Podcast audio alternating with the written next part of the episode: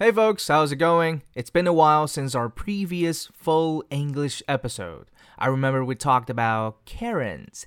I demand to see your manager. Alright, now, uh, today we're gonna bring you up, up, and up beyond the skies. Get ready for this space voyage in T minus three, two, one. Let's go.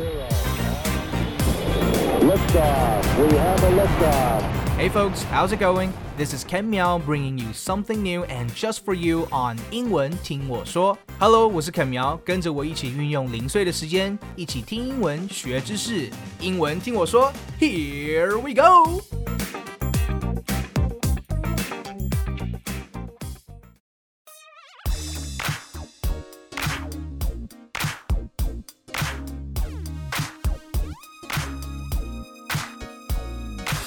Folks, if you've been following the news reports, you'd probably be familiar with the recent space shuttle launches. In July 2021, the founder of Virgin Galactic, Richard Branson, launched a successful mission and flew to the edge of space on his very own rocket plane. Pretty impressive for a 70 year old amateur, I gotta say.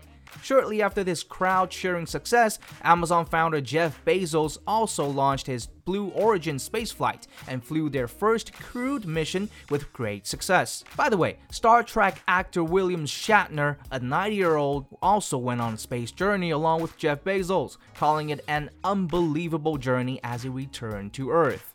Now, wait a minute! Since when did traveling to space become such a piece of cake? It seems as if within 10 years from now, commercial space flights will become just another ordinary option for traveling. Now, many of us went to Kenting for our high school graduation trip, right? Perhaps by the time our children graduate, they'd be choosing planets. It'll be like, Hey, let's decide where to go for our graduation trip. I'm thinking Mars, lol. But I've heard it's chilly up there. Perhaps mm, Venus? Nah, bruh, I'm broke AF.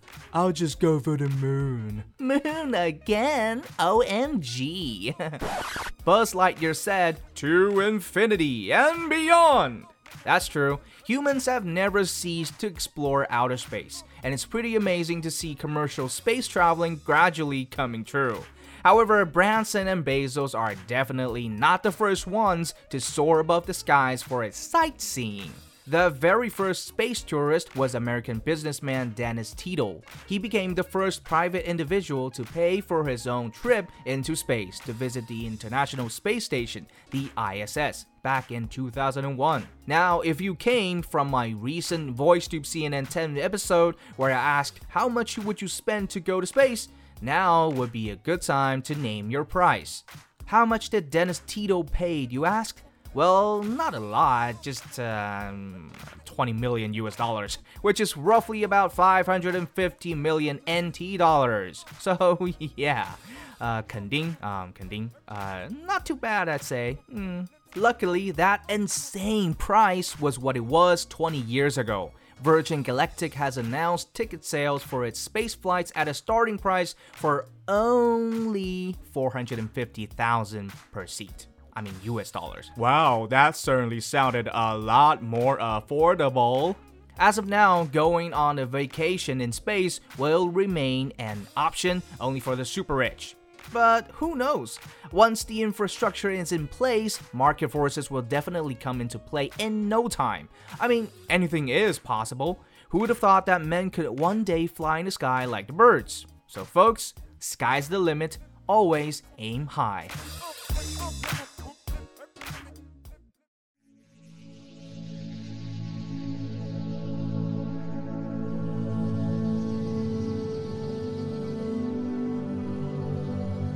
For a long period of time, people have been wondering what's out there in the boundless universe. Italian astronomer Galileo became the first person to point a telescope skyward for a glimpse of the moon's surface in the year 1609. Three centuries later, in the 1920s, American astronomer Edwin Hubble discovered that countless of other galaxies actually exist beyond our own Milky Way galaxy. What does that tell us? I'm not sure about a possible multiverse, I guess we'll leave that to Doctor Strange, but we're surely not alone in the universe. The word UFO stands for an unidentified flying object. In the famous 1947 Roswell incident, a flying saucer was reportedly seen crashed at a ranch near Roswell, New Mexico. Despite the fact that the US military denied such UFO sightings, calling it a weather balloon failure at launch, various evidence, witnesses, even an autopsy video of a captured alien and ET can be found on the internet. Viewer discretion, guys, it's quite spooky, I gotta say. But then again, we are not alone.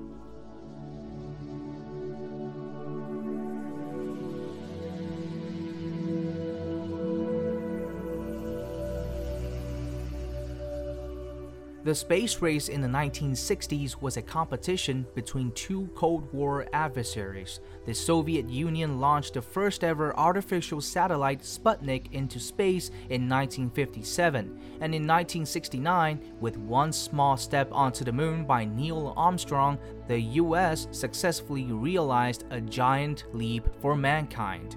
Nothing compares to a rocket ship launch, soaring directly into the sky. This reminds me of a weird experience I had about two years ago. True story, bro. I was sleeping in bed on a cold winter night, and I dreamed that I was on a soaring space shuttle. The sky was dark, I could see my face through the windows of a shuttle. As the rockets pushed us directly into the sky, I could literally feel a sharp, cold air gradually chilling from the tip of my toes all the way up to my body and my face.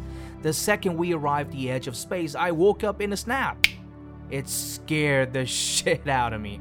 I thought I was possessed by a ghost or something.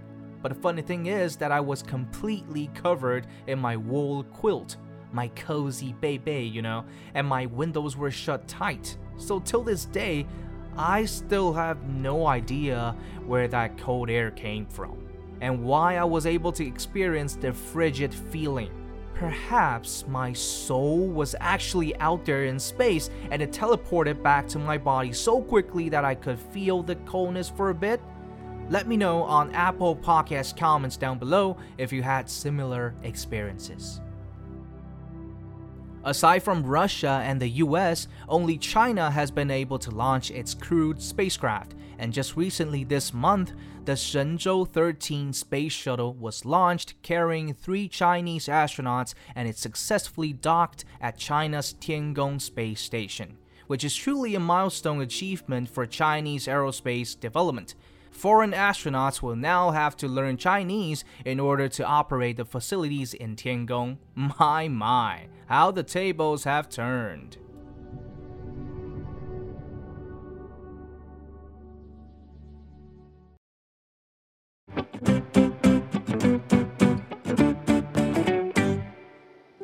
All I can say is that there is a lot more out there we don't know about outer space.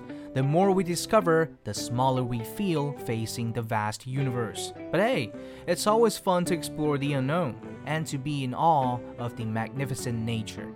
Here are some of my favorite movies that take you on an exciting journey to space. Number 1 2001 A Space Odyssey.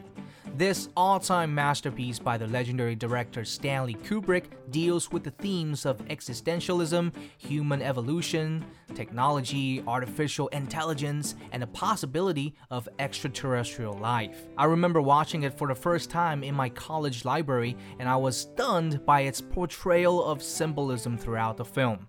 The story begins with the dawn of men and ends with a hint of human evolution. With absolutely no dialogue in the first 25 and the last 23 minutes throughout the two and a half hours, this film had won me over even till this day. I'm sure it's still on uh, Netflix, so yeah, go check it out. Number 2, Interstellar. Now, Interstellar is about Earth's last chance to find a habitable planet before a lack of resources causes the human race to go extinct. The film's protagonist is Cooper, starring Matthew McConaughey. Alright, alright. A former NASA pilot who was tasked with leading a mission through a wormhole to find a home for human beings in another galaxy. And as for why the wormhole existed, love is the final answer, and you'll see why after watching it. This film had me in tears. I went to the theater three times for this movie. Period. And now here are some honorable mentions. Guys, you can go check out uh, Gravity, uh, starring the beautiful and talented Sandra Bullock, and another movie called Armageddon in 1998 uh, with Bruce Willis and Ben Affleck, and a bunch of other stars. You'll see. Last but not least, guys, you can listen to David Bowie's song Space Oddity. Ground control to Major Tom. Commencing countdown engines on.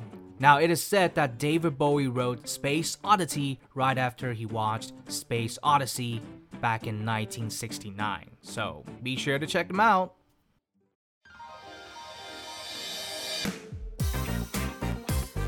Alright, that's all we have time for today. A little fun fact for you. Did you know that Buzz Lightyear from Toy Story was inspired by NASA astronaut Buzz Aldrin? He was the second man that stepped onto the moon in 1969, right after Neil Armstrong did. What a story! Hope you enjoyed today's episode, and folks, we've been brewing up all the special episodes for the season, so stay tuned until we meet again next time. To infinity and beyond!